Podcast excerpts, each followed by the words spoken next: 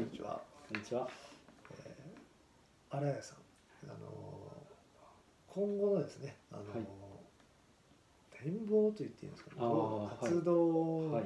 ね、どんな活動をしていくかみたいな話をちょっと聞いてみたいと思うんですけども、えーまあ、今回その健康のりかべのその雪の印ののりかべ体験をやろうと思ったきっかけが、まあ、お子様の、はい。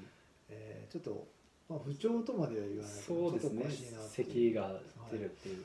それが実際新しくしたにもかかわらずその部屋のね壁紙をなんか新しくしたのに調子が悪いっておかしいなみたいなところから、まあ、ご自分の健康食品とかの取り扱いの経験とかね、い、ろいろあった上で、えーまあその辺の経験を、まあ、生かされたいと思ったっていう話を聞いたので、どんな活動をね、はい。されたいんですね。そうですね。まあひ一言で言うと建物はい。と健康のアドバイザーという立ち位置で、はい。もうさいろんな方のこう相談を受けてはい。提案をするっていう形を取っていきたいと思ってます。なるほど。あの建物と、えー、何でしたっけ？あ健康。あ健康ね、はい。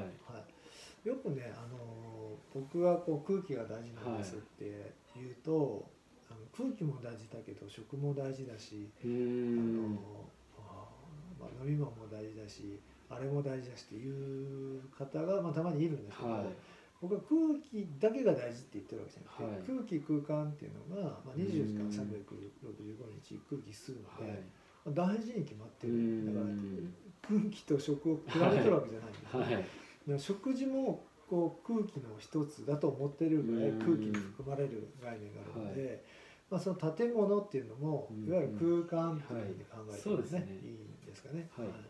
まあ、それと健康って密接に関わるよっていうことですかそうですね。はい。はいはいで特になんか北海道だと,、えー、とカビとか？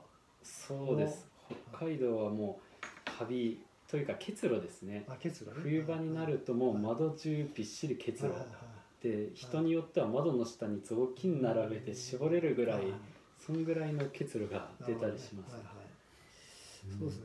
ちょっとここもね補足事項があるんですけども、はい。あの結露が悪いっていうことでもないうんうん。結露によるカビはい。が悪いと思うんですね、はい。あの悪いというかそれが原因になってしまう、うんこう作り方っていうのにちょっとこう、まあ、はっきりと問題があると思うので、結露自体をなくすっていうのだけじゃなくて、うんまあ、なくせない部分もあるので、はい。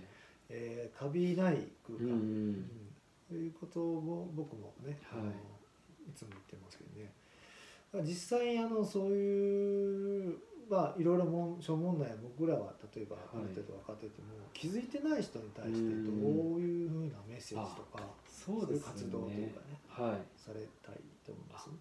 まずはあの体感がやっぱり大事だと思うんです、はいでまあ小難しい話ではなくて、はい。まず体感っはい。ていうのが昨日このはい。部屋を塗ったわけなんですけど、はい。ここ事務所の一室なんですね、はい。でそこを体感ルームということで、はい。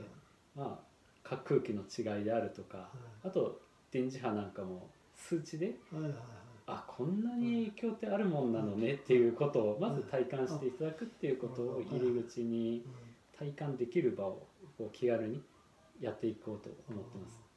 その電磁波のなんか測定士みたいなあそれもはい取られる取りましたね。どんなどこで測定するんですか？もう基本的にはこのコンセントを伝ってくる電波は磁場い。はい。そういったものですね。はい。主にあの家電製品そういうの影響です。はい、その電磁波がど具体的にどんな影響を及ぼしたりするんですかね？えー、と大きく2種類あって、はい。一つにはこの皮膚を伝ってくるうん電波ってやつの影響、皮膚。はい。それによって、まあ、アトピーであるとか、はあと自分自身もなってたんですけど皮膚炎。っっていうものの影響があります。はい。でもう一つ磁場っていう方は、はい。こう細胞を傷つけるっていうふうに言われてるので、例えばがんはいあと白血病。はい。そういったものに影響があるっていうふうに言われてますね。なるほど。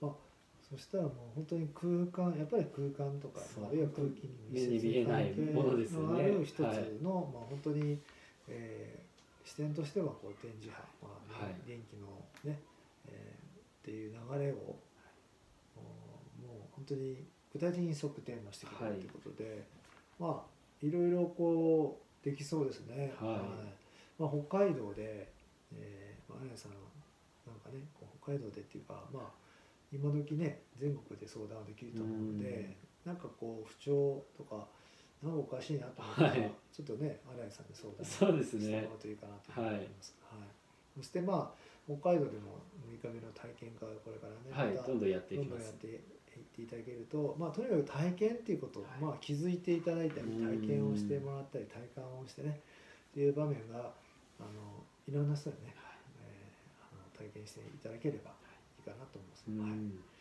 じゃあ今後のご活躍を、えーお祈りするとともに私ができることも応援させていただきます。はいよろしくお願いします。よろしくお願いしますありがとうございます